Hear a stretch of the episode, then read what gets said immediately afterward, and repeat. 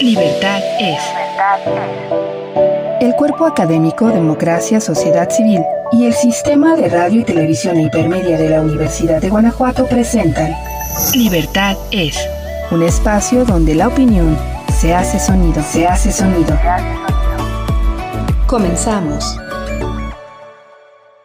Muy bien, estamos en Libertades. Gracias por estar con nosotros y escucharnos. El día de hoy vamos a hablar de un tema relevante, que siempre ha sido relevante, pero ahora ha generado un conflicto eh, político muy especial en el norte eh, del país. Eh, y para ello, para hablar el tema del conflicto del agua, vamos a tener dos invitados especialistas en este tema. tenemos al, doctor Gonzalo Hatch Curi y al doctor Alex Caldera Ortega, a, quienes me permito presentar brevemente. Eh, Gonzalo Hatch eh, eh, tiene una formación de geógrafo, maestro y doctor también por la Universidad Nacional Autónoma de México. Sus líneas de investigación son gobernanza del agua, conflictos por el agua transfronterizas, gestión del agua subterránea y actualmente es profesor investigador por la Universidad Nacional Autónoma de México. Tiene diversas publicaciones y proyectos de investigación precisamente sobre este eh, tema. El doctor Alex Caldera Ortega es profesor de la Universidad de, Guanajuato, también especialista en tema eh, del agua, que también lo ha ido estudiando a lo largo de su trayectoria eh, académica. Y pues bueno, muchas gracias por haber aceptado la invitación del día de hoy, Gonzalo, Alex. Gracias, gracias, gracias, Jesús. ¿Cuál, ¿Cuál es el problema que tenemos ahora? ¿Por qué? Eh, hay un conflicto de esta, de esta magnitud eh, en, la frontera particularmente. Más allá de que si quisieran ustedes eh, primero darnos una visión general de cuál es el problema que tenemos en el agua en este país. ¿Es abundante? ¿Falta? ¿Cómo se administra? ¿Cuál es el diagnóstico que podríamos tener ahorita del tema del agua en México? Y luego ya centrarnos al tema fronterizo para contextualizar bien a quien nos ven y, nos escucha. Gonzalo, si tú gustas. Bueno, sí. Eh, estamos en un problema bastante interesante en el cual se tendrían que plantear eh, varias cosas. Eh, lo primero, pues bueno, el agua, el agua sobre todo superficial y el agua también subterránea, aunque tiene sus asegúnes, son una propiedad de la nación, ¿no? De acuerdo al artículo 27 constitucional, ¿no? Que se lo debemos en gran medida a, un, a uno de los ilustrados más importantes de este país, que es Andrés Molina Enríquez, ¿no? Que fue quien asesoró a los constituyentes en el 17 para asegurarse de que hubiera una lista de recursos y entre ellos el agua fueran de la nación, ¿no? Bienes inherentes de la nación. Bueno, esto es, esto lo que ha creado con el tiempo, es una serie de una política de derechos de agua, es decir, una serie de concesiones, ¿no? porque son bienes que se transfieren a terceros para el aprovechamiento. Y así es como se crea la, riqueza, ¿no? A través del, de cómo se, el Ejecutivo Federal transfiere esta riqueza, el agua, a terceros para que la aprovechen, ¿no? Y lo hace a través de un ordenamiento legal que son la expedición de los títulos de concesión. Ahora, en términos generales, lo que hoy estamos viendo es el recrudecimiento de una política, pues, que ha sido con falta, digamos, de mucho rigor científico, por una parte, pero también desde una perspectiva, yo diría, de una política clientelar, ¿no? En la cual se han creado derechos de agua de acuerdo a una situación que ha sido bastante ya cuestionada, que es la política discrecional en la cual el Ejecutivo Federal ha entregado derechos de agua y ha beneficiado a algunos sectores y ha perjudicado a otros sectores. Entonces hoy tenemos un cuadro de enorme desigualdad en el agua, ¿no? A eso agrega lo que tú has comentado, aunque tenemos un territorio de dos millones de kilómetros cuadrados, es una extensión casi cuasi continental, ¿no? Y entonces tenemos ecosistemas, un medio geográfico totalmente dispar. No es lo mismo hablar de Chihuahua que hablar de Quintana Roo o que de Tamaulipas, igual que Chiapas, ¿no? Donde los regímenes del comportamiento del ciclo hidrológico son totalmente distintos. Más o menos general, términos generales, es eso en lo que nos enfrentamos. ¿no? Muchas gracias, Gonzalo. Eh, Alex, si tú quisieras abundar también en este punto.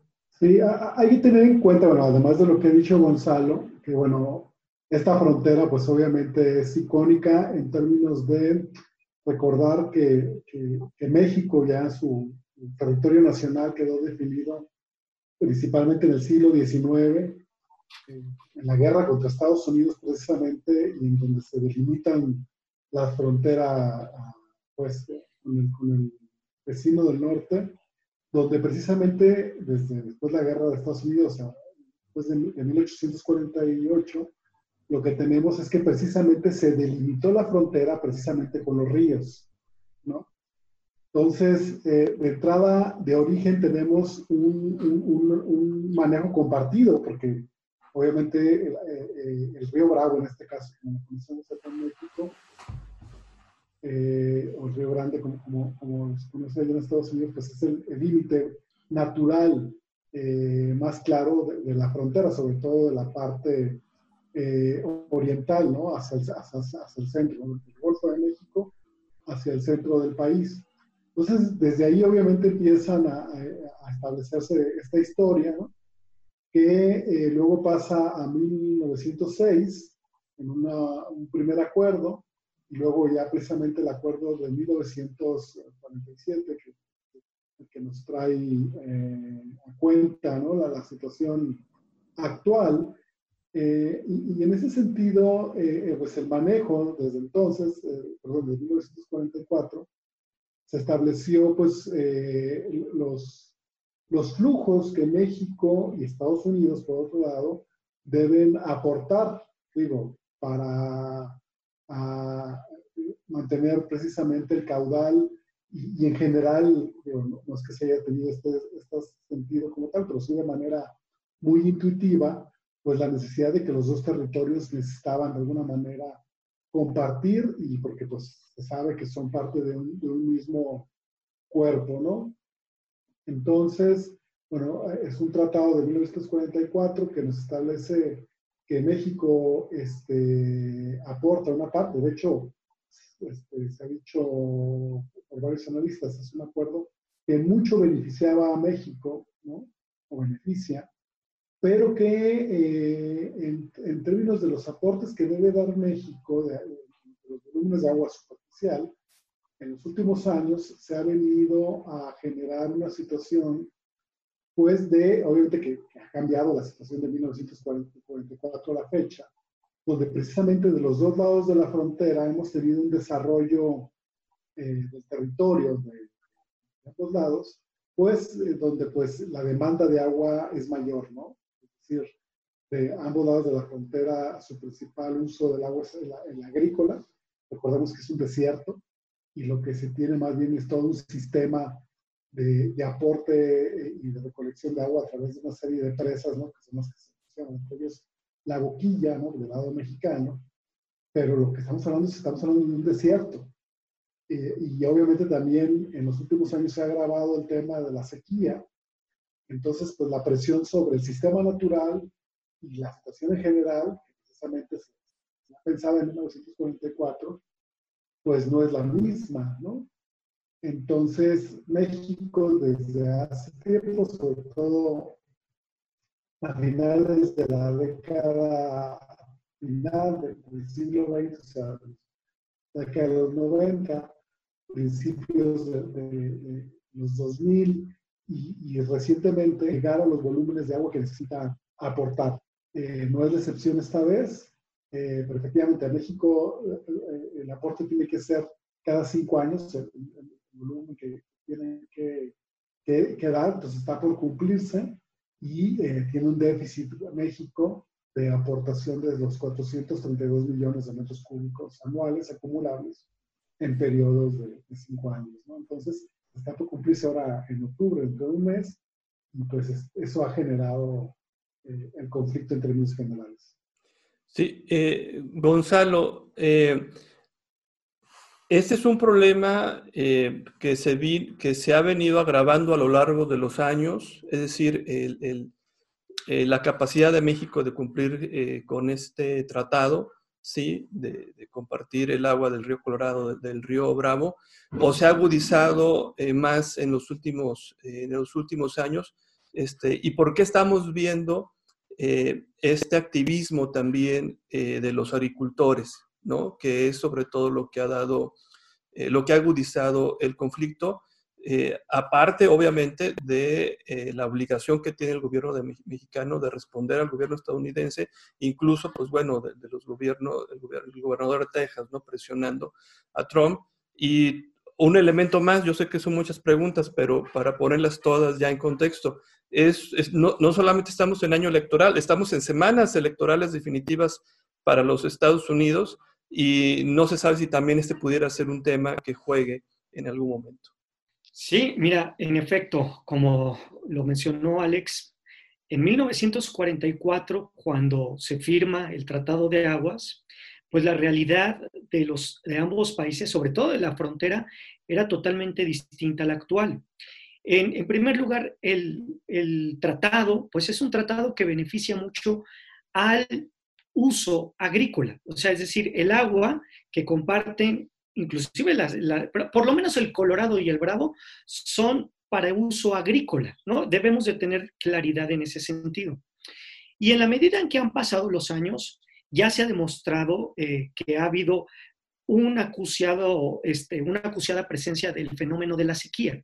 Entonces, eh, la sequía inclusive ha sido extraordinaria, como sucedió, por ejemplo, a final del siglo pasado, en la década de los años 90, cuando había casi eh, dos ciclos no se pudo pagar la cuota de agua, que son justo 432 millones de metros cúbicos por año, cuota mínima, que por cinco, porque cada quinquenio se corta la contabilidad, como dicen, y son 2.150, 59 millones de metros cúbicos, ¿no? Entonces, eh, había ese retraso.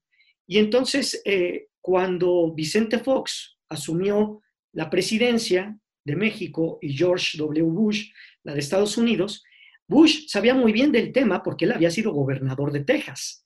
Y, los, y esto es bastante importante porque tiene que ver con lo último que me preguntabas. Los usuarios más interesados en el cumplimiento de México en el tramo de Fort Kidman al Golfo de México son los usuarios de la cuenca baja estadounidense. ¿No? Del lado de Estados Unidos, ¿no? Los grandes agricultores de Texas son siempre los que son como grandes vigilantes de que México esté aportando la cuota anual, porque dependen mucho del agua del Bravo para sus actividades productivas. Bush lo sabía. Y tanto así que en la primera reunión en el rancho en Guanajuato de, Fox, el, el, tema de Fox pues era la migración y Bush llegó con el tema de págame mi agua, ¿no? Y esto dio lugar, por ejemplo, al acta 307, de la Comisión Internacional de Límites de Aguas para iniciar a poner y comenzar a un ordenamiento con el pago del agua. Reconocían que había una deuda y que entonces los usuarios mexicanos del agua, es decir, los sectores productivos hoy involucrados en el, en el conflicto, tenían que establecer medidas de ahorro, de eficiencia de su uso del agua en sus actividades agrícolas. Es históricamente uno de los pocos momentos en los que en la relación bilateral México-Estados Unidos el tema es álgido. Sucedió un fenómeno meteorológico que llovió durísimo, llenó las presas de agua y se pagó la deuda. ¿No? Vámonos, se pagó, no hubo más problema en ese sentido, ¿no? Inclusive el, el Banco de Desarrollo de América del Norte aportó fondos porque derivado de esa acta 307 aporta fondos para México.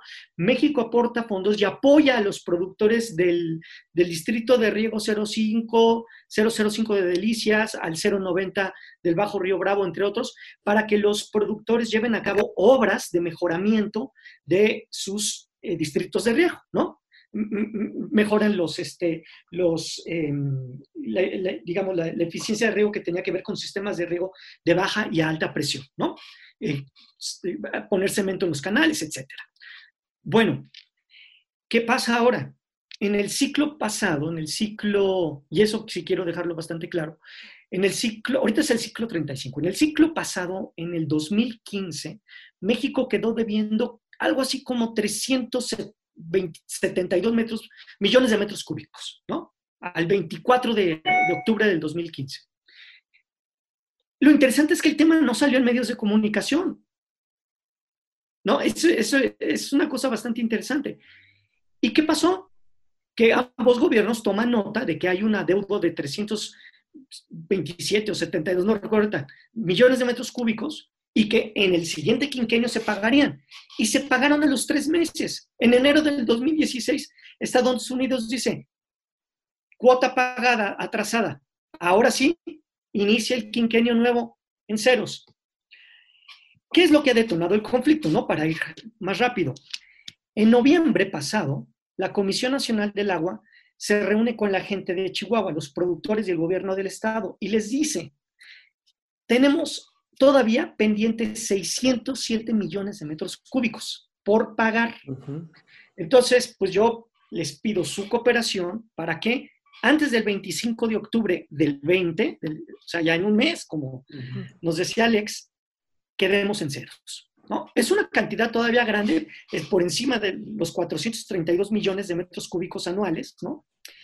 Y entonces, en enero o diciembre, finales de diciembre, la Conagua presenta el plan de cooperación, ¿no? Y les dice, a ver, vamos, y es que son bien interesantes los números, vamos a sacar mil millones de metros cúbicos de la boquilla, está en Chihuahua, 100 millones de metros cúbicos de la presa El Granero, Luis L. León, 150 de la Marte Gómez, ya eso ya se acá abajo en la cuenca baja, y 100 de la Venustiano Carranza, o sea, 1.350 millones de metros cúbicos en total cuando la cuenta son 607 millones de metros cúbicos.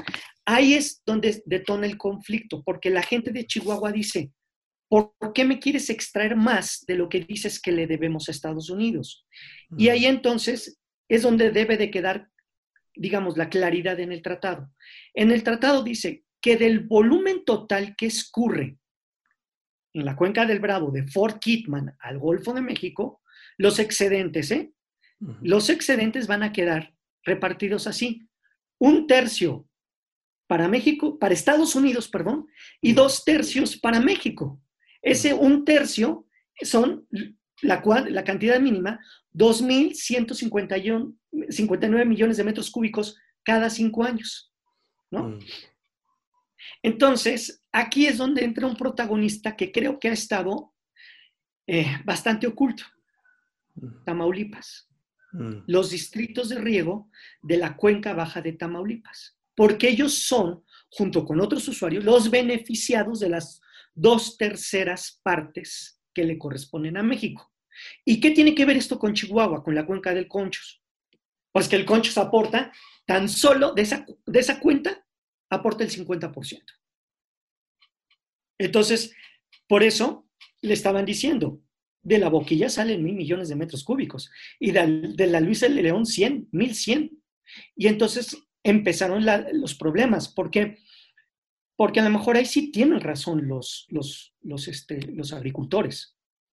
Las presas de la cuenca del Conchos fueron creadas para los distritos de riego. Son obras, son vasos de almacenamiento para la antigua política del Estado mexicano de la soberanía alimentaria para sus distritos de riego que, que habían creado. Son, son, cuencas, son, perdón, son presas que anteceden, en el caso de la boquilla, anteceden a la firma del Tratado del 44, ¿no?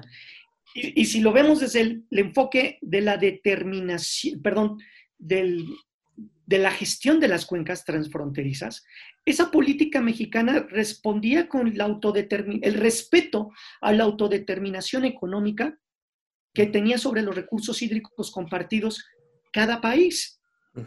es, pues Estados Unidos hizo su presa Hoover, ¿no?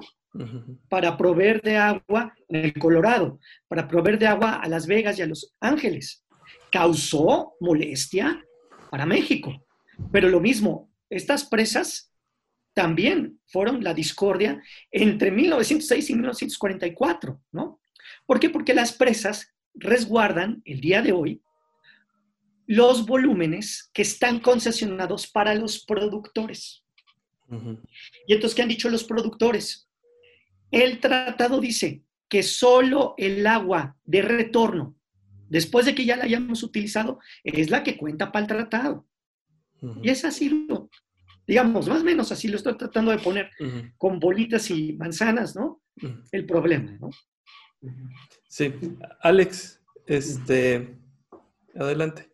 Es muy interesante lo que Gonzalo nos platica, ¿no? Sobre todo en la coyuntura actual. A mí lo que me gustaría resaltar son dos cosas. Por un lado, eh, efectivamente eh, estamos trabajando con un esquema pues, que al parecer ya, ya está rebasado, ¿no? Y que en términos institucionales pues no, no es flexible, ¿no? Eh, en, el enfoque de gestión integrada de cuencas hay, hay, hay una palabra, un concepto que es gestión adaptativa. Y creo que en ese sentido no, no, hay mecanismos pues para que podamos adaptar en este momento a, los cambios, a, los ciclos, en este caso, por ejemplo, de sequía o de, lluvia eh, cambiante, y sobre todo, precisamente, al, nivel de demanda que hay en términos económicos del recurso, ¿no? Por un lado está hasta en términos de la institucionalidad, pues, que encontramos para la gobernanza del agua transfronteriza, pues lo que es la Comisión Internacional de Límites y Aguas, que se creó precisamente pues desde, muy temprano, pues, el siglo pasado, pero eh, eh, en ese sentido, eh, y el marco jurídico que, que bien nos lo ha explicado Gonzalo, es rígido, ¿no? Y obviamente, dada el contexto, primero, obviamente de crecimiento de las actividades eh, de todo tipo, no solo económica, sino obviamente el crecimiento de las ciudades, el crecimiento de la industria, ¿no? En, la zona fronteriza, pues, como sabemos toda la frontera es una zona económica muy importante. Eh, no tenemos mecanismos, pues, de, entrada, de, pues, de diálogo, ¿no? Entre los propios usuarios, de, todo el general de la cuenca, porque como bien eh, lo establece Gonzalo, pues tenemos una herencia, por lo menos en la participación de los usuarios, primero eh, muy, vertical por parte del Estado, ¿no? todo el esquema de concesiones y de gestión como lo maneja la propia Comisión Nacional del Agua y sus antecedentes, ¿no? en términos institucionales, muy centralizado.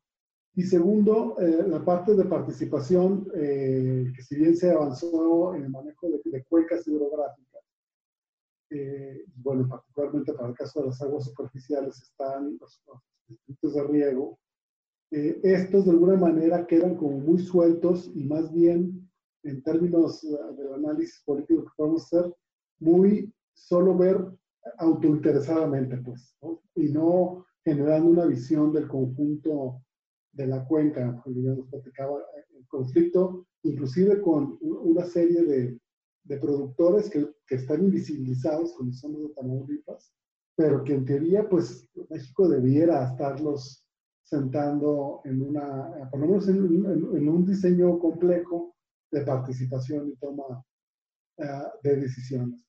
El serio es que no tenemos eso, ¿no?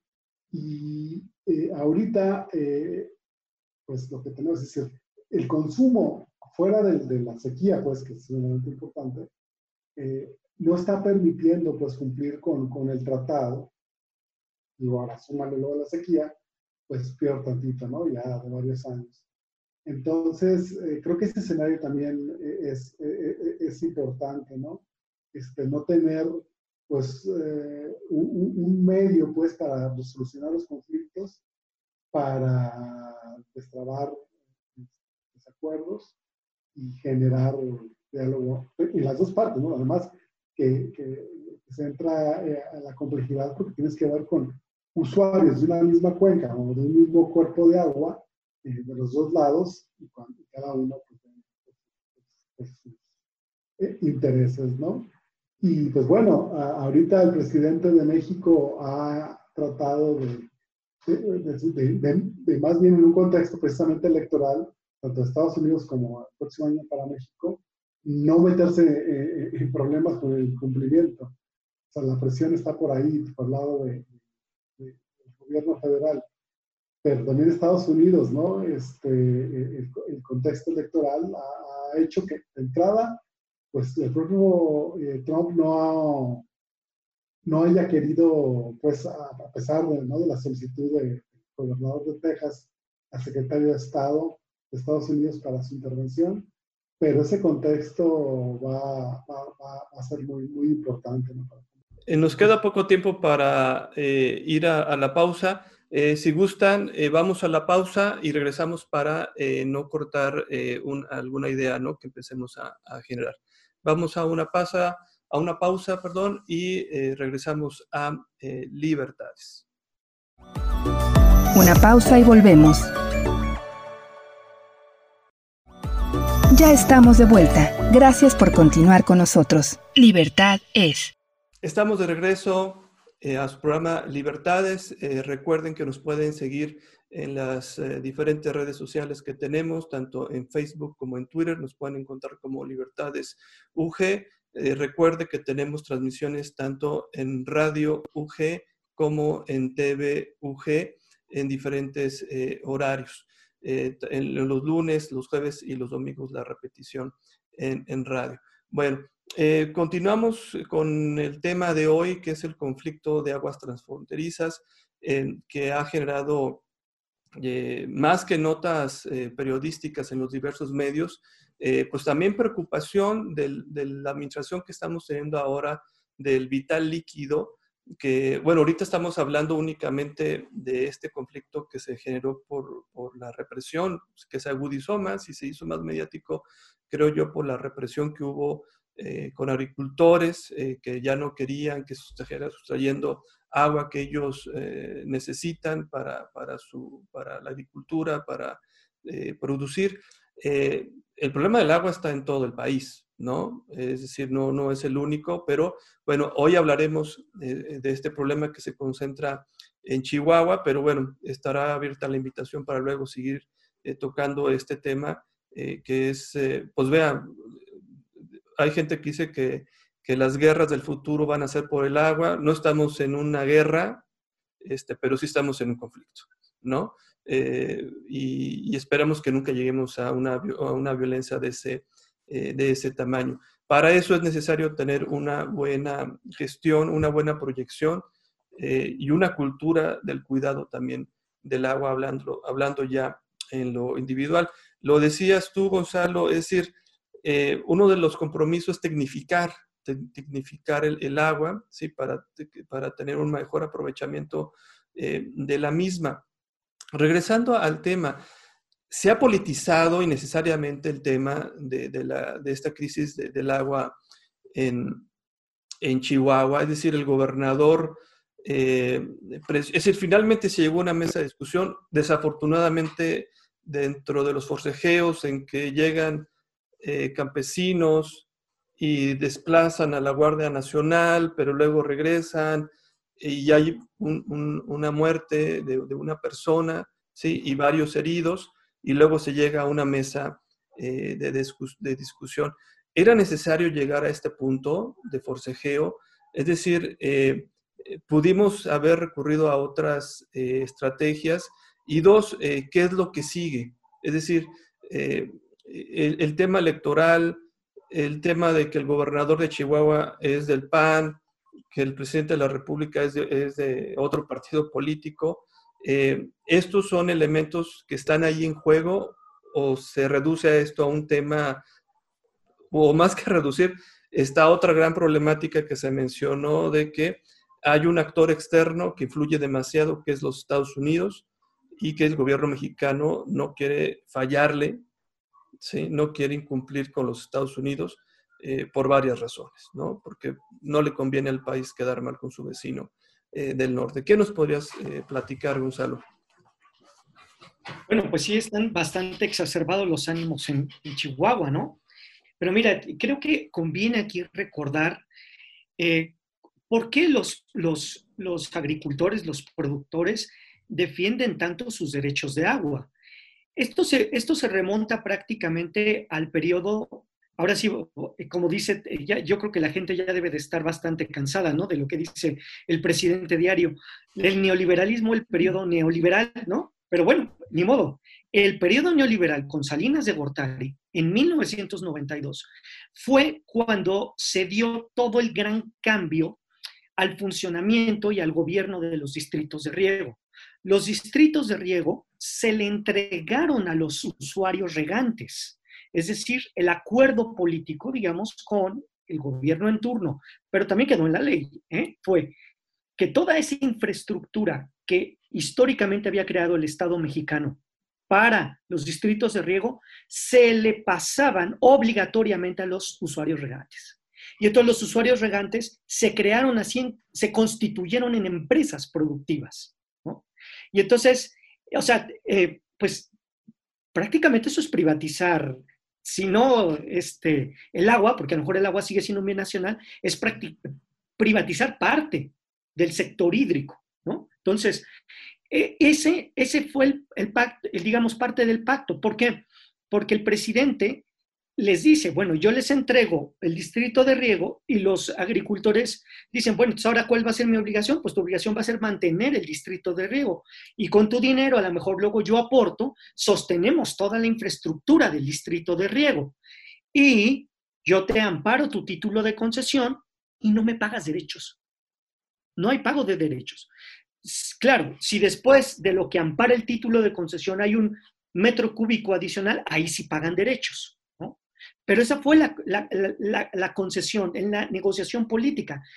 Ellos sostienen con inversión privada los distritos de riego, a veces el Estado este, invierte y como vimos Estados Unidos también ha invertido para que ellos mejoren y eficienten el, el uso del agua, pero a cambio no hay pago de derechos. Entonces, esto crea un problema de ficción sobre los derechos del agua, que ya salió en las mañaneras, donde dice la, directora del agua, no se olviden que les damos un título de concesión, no se olviden que el agua es un bien inherente de la nación, ¿no?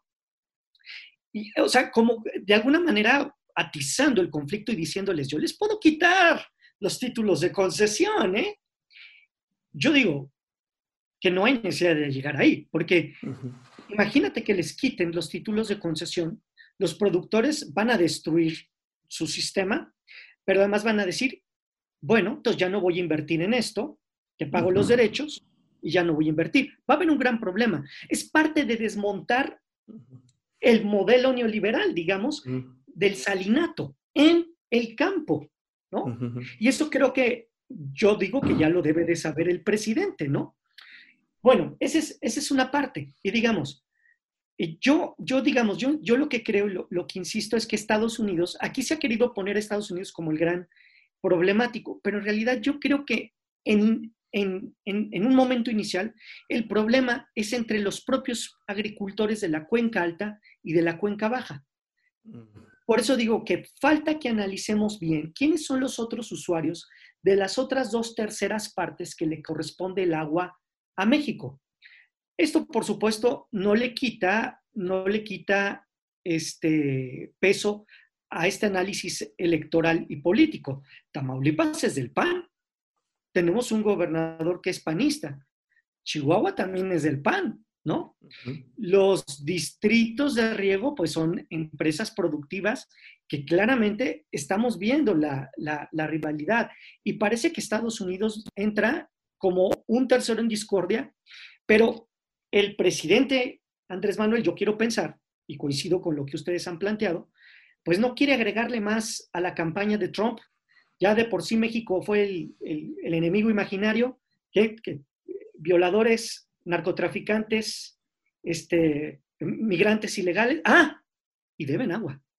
¿no? O sea, yo creo que no quiere que se le agregue eso a la campaña, es justo es necesario, es parte de nuestra política exterior, quizás con el, vecino más importante que tenemos en, relaciones exteriores mexicanas, ¿no?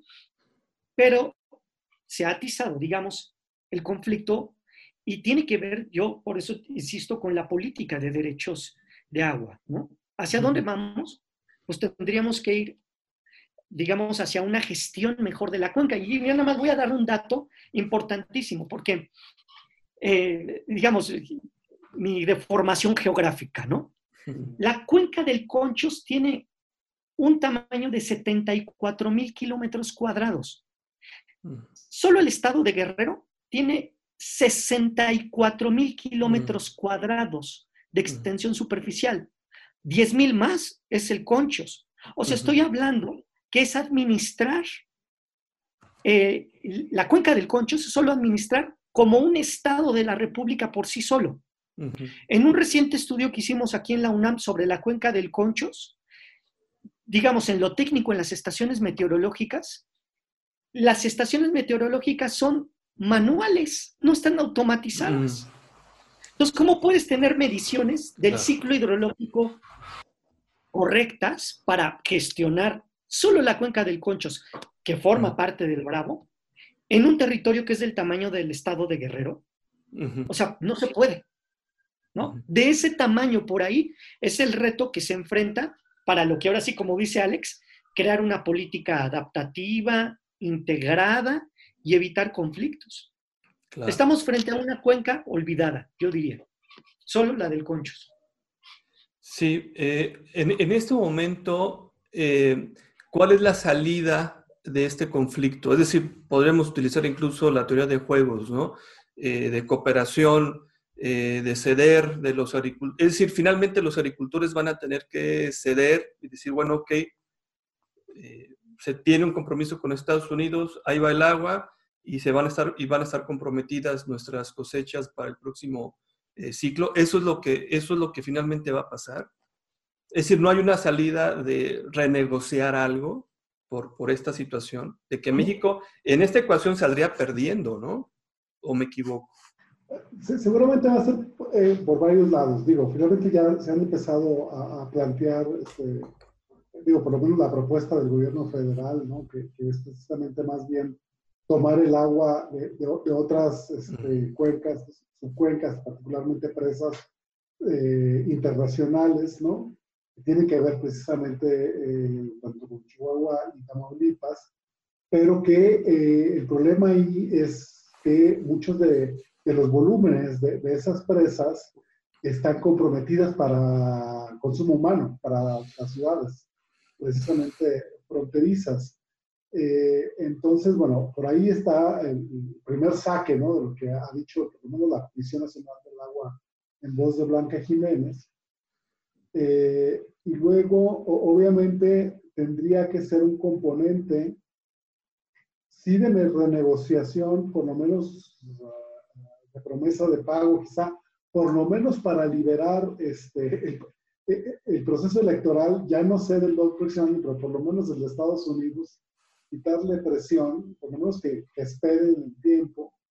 Y eh, el tercer eh, factor, pues es de, lo, que originalmente está planteando con respecto a la boquilla, quizá un nivel razonable que pudieran aceptar eh, los agricultores, no sé. Pero eso es para salir de la coyuntura.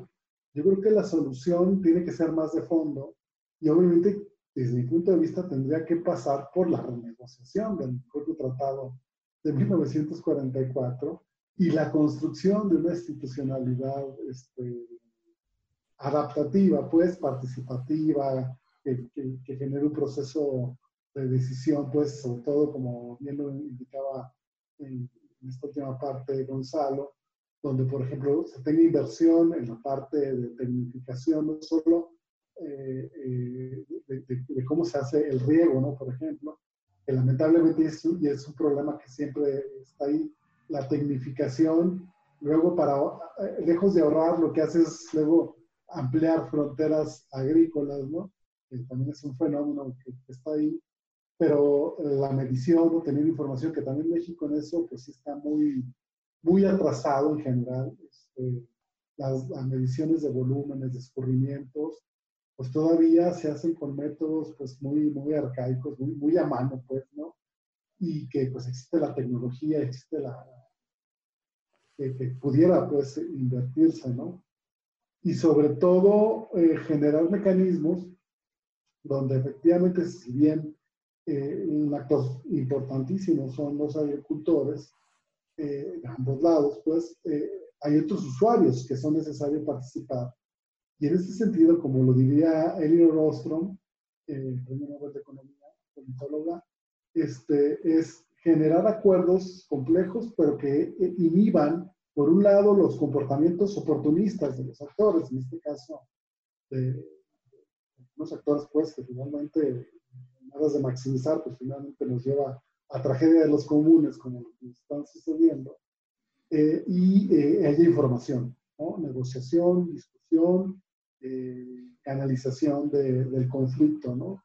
Este, por vías este, institucionales, más que políticas en, el, sentido, pues, de, exacerbar el conflicto y manejarlo como un, un, problema intratable. En ese sentido, digo, es complejo, es una zona de sequía, pero no es imposible de tratar, ¿no? Sobre todo si hay, por la política, este, pero el, rumbo de la política, de la negociación, de la discusión y de la participación de los usuarios, quizá una salida más de, de largo plazo, ¿no? Eh, muy bien, Alex. Eh, Gonzalo, eh, ¿cuál, ser, ¿cuál sería la salida a este, o sea, cuál es la salida que tú observas a este, a este conflicto? O sea, ¿quedarán ambas partes satisfechas?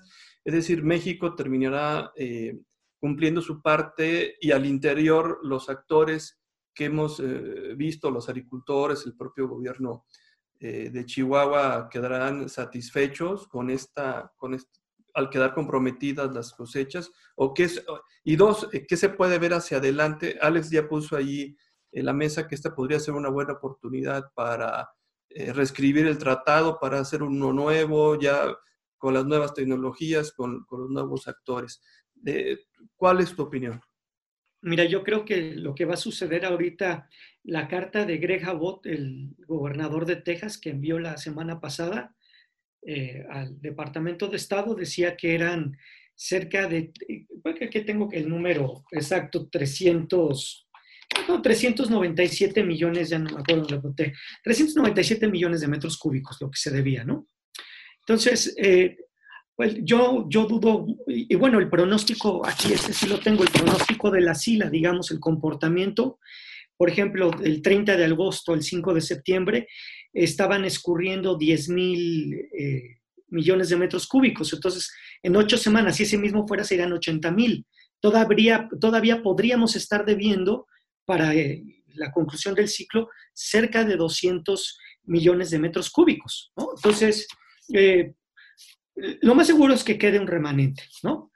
¿Qué es lo que se ha hecho aquí? Pues bueno, sencillamente ambos gobiernos firmarán un acta, creo que ya lo dijo la, directora de Conagua en la, en la mañanera, ¿no? Y el presidente también, firmarán un acta donde se reconoce que México quedó a deber 200 seguro, o quizás ojalá sea un poco menos, 200 millones de metros cúbicos y pues bueno, se abonarán en el siguiente, en el siguiente ciclo. Ahora, ¿qué tan importante es eso en los Estados Unidos? Bueno, no quisiera hablar este, sin, sin, sustento, pero mm, empíricamente yo lo que veo, mi experiencia es, México no es un tema en Estados Unidos. La visita que hizo Andrés Manuel López Obrador a Estados Unidos la, última vez, ¿no? Esa visita de Estado, fue una visita en la que triunfó México, o sea, Andrés Manuel triunfa para, para México, pero no, no fue una, ni siquiera fue una visita este, súper televisada o que haya impactado en los medios de comunicación de los Estados Unidos, ¿no? Digo, pues argumento uno.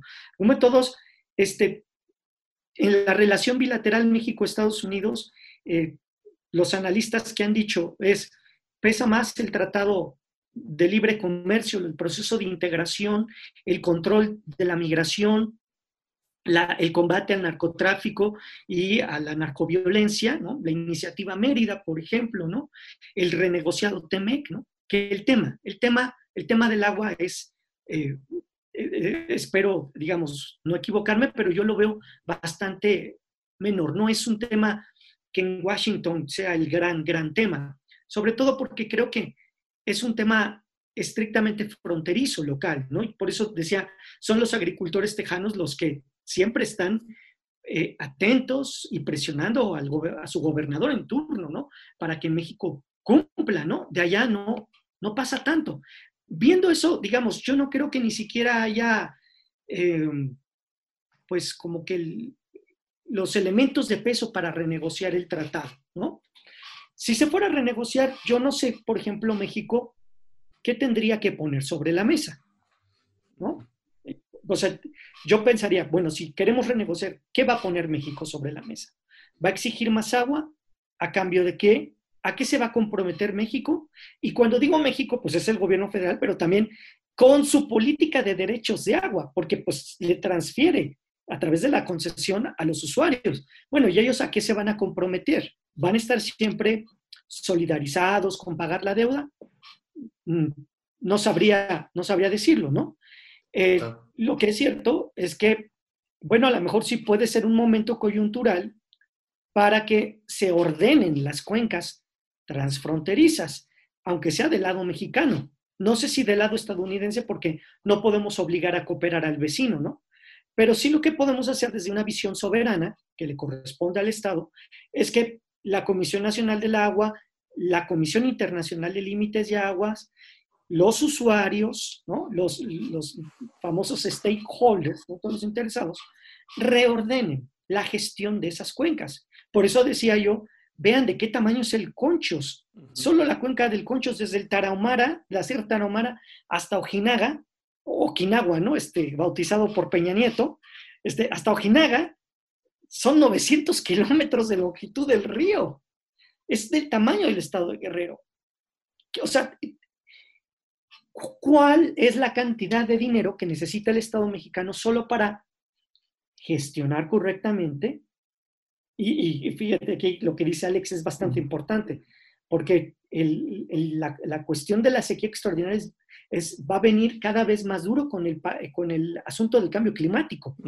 Entonces, ¿cómo y con qué dinero le vamos a hacer para gestionar ahora esas cuencas compartidas con el ya no fantasma, sino ya cambio climático real, ¿no? Claro. Sí, ya, ya, no, ya no es un fantasma, ya es un Frankenstein eh, que anda haciendo sus cosas, ¿no? Está hablando en, esta, en este lenguaje de, de personajes que dan miedo, ¿no? Eh, pierde, pierde más México, han dado caso, en una negociación, es decir, depende más México del agua que, recibe de Estados Unidos que la dependencia de, del agua que le da a los Estados Unidos eh, México. Es decir, ahí eh, podría, o sea, ahí lo, lo, que tú nos mencionas, uno, en los Estados Unidos, en la opinión pública, que, que allá de la opinión pública sí tiene mucho peso, en México pueden pasar muchas cosas y los periódicos pueden publicar muchas cosas y en el poder público no se mueven, no, a veces no se mueve nada, ¿no? Este, probablemente no aparezca este tema en alguno de los debates, ¿no? Entre los candidatos eh, pero al menos para el lado mexicano ya ha jugado también políticamente, ¿no? En el tema, el tema del agua, que es lo que estamos nosotros eh, observando. Eh, ¿Cuál es entonces esta, eh, tú dices que, las posibilidades de, negociación sí están allí, pero que no sé, pero no sé qué tantos cambios pudieran haber efectivamente, Alex. Es decir, estamos en un momento coyuntural, a lo mejor ya después de, de, octubre o de noviembre que se lleve la elección, el tema se, se olvida, ¿sí? O no sé si este tema siga y se vuelva una bola de nieve que llegue hasta 2021, ¿no? eso, eso también es una posibilidad porque el tema del agua siempre va a estar ahí y las sequías siempre van a estar ahí y tal vez estamos en el, en el, en el inicio de un conflicto este, que se va a ir agudizando cada vez más. ¿sí? Independientemente de, de, las banderas partidistas que tenga uno u otro actor. No, eh, eh, el tema está en la agenda y obviamente eh, en términos de que la agenda setting, ¿no? Hasta arriba, porque se cumple el ciclo, pues, de los cinco años y, la fecha perentoria del 24 o 25 de, octubre, obviamente, pues, pues, pone obviamente el enfrentamiento que esto ha ocasionado, que desde ya hace tiempo se ha venido fraguando, es decir, la presencia de la Guardia Nacional la tensión desde principios del año, por lo menos ya había cuenta de ello, la propia prensa daba cuenta de ello, pero obviamente ya acercándonos a la fecha y pues, No con esto quiero decir que, o estoy minimizando este, el problema, al contrario, yo creo que efectivamente eh, tenemos una fecha así que límite que, es dentro de un mes y que se tendrá que, solucionar. Obviamente, e, el tema va a continuar mientras no se encuentran arreglos. Ahorita yo lo veo y como lo hemos platicado acá, más un problema de México todavía, es decir, de cómo se organiza internamente eh, los actores, tanto eh, no gubernamentales, es decir, productores organizados en los distritos de riego, eh, obviamente los actores gubernamentales, tanto locales como nacionales. o sea, el conflicto está a ese nivel, ni siquiera todavía está escalado a un, a un conflicto con Estados Unidos, realmente, ¿no? Porque ahorita lo único que tenemos es la solicitud de intervención de los agricultores y el gobernador pero como dice Diego Gonzalo, todavía no, no ha actuado o, se ha visto como un problema nacional en Estados Unidos. Entonces el conflicto eh, está ahí latente eh, con respecto a la parte fronteriza o bilateral, pero el conflicto esencialmente es en México, ¿no? el conflicto que hay entre los productores eh, organizados en, en, los distritos de riego correspondientes y eh, el gobierno mexicano, ¿no? Y en este caso, bueno, como aliado de, los, de los, productores, el, eh, el, gobierno estatal y, gobiernos municipales correspondientes. Gracias, Alex. Nos, eh, otro recurso no renovable en este programa es el tiempo. se nos está acabando, nos queda cerca de un minuto. Este, Gonzalo, si quieres cerrar con alguna idea este, para cerrar el programa del día de hoy.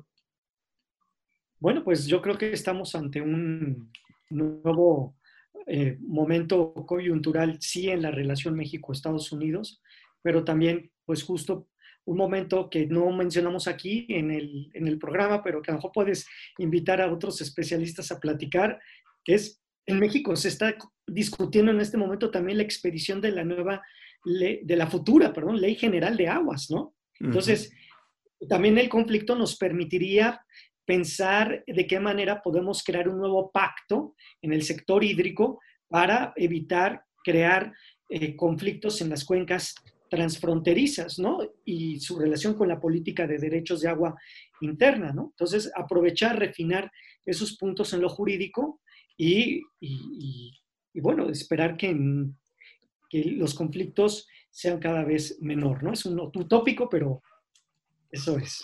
No, bueno, eh, te extendemos a, Alex y a ti la invitación de, de una vez. Se nos ha acabado eh, el tiempo, les agradezco mucho a ti, al doctor Alex Caldera, el doctor Gonzalo Hatch, eh, por, la, por, el tiempo que se dieron para estar el día de hoy con, con nosotros. Les, les, agradezco mucho. Gracias.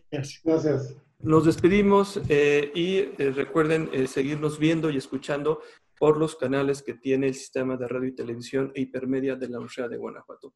Hasta la próxima. Libertad es. Gracias por sintonizarnos. Nos escuchamos en la siguiente emisión. Libertad es un espacio donde la opinión se hace sonido. Realización y conducción Jesús Aguilar López. Libertad es es presentado por el Cuerpo Académico Democracia, Sociedad Civil y Libertades de la Universidad de Guanajuato. Libertad es. Este programa es una producción del Sistema de Radio, Televisión e Hipermedia de la Universidad de Guanajuato.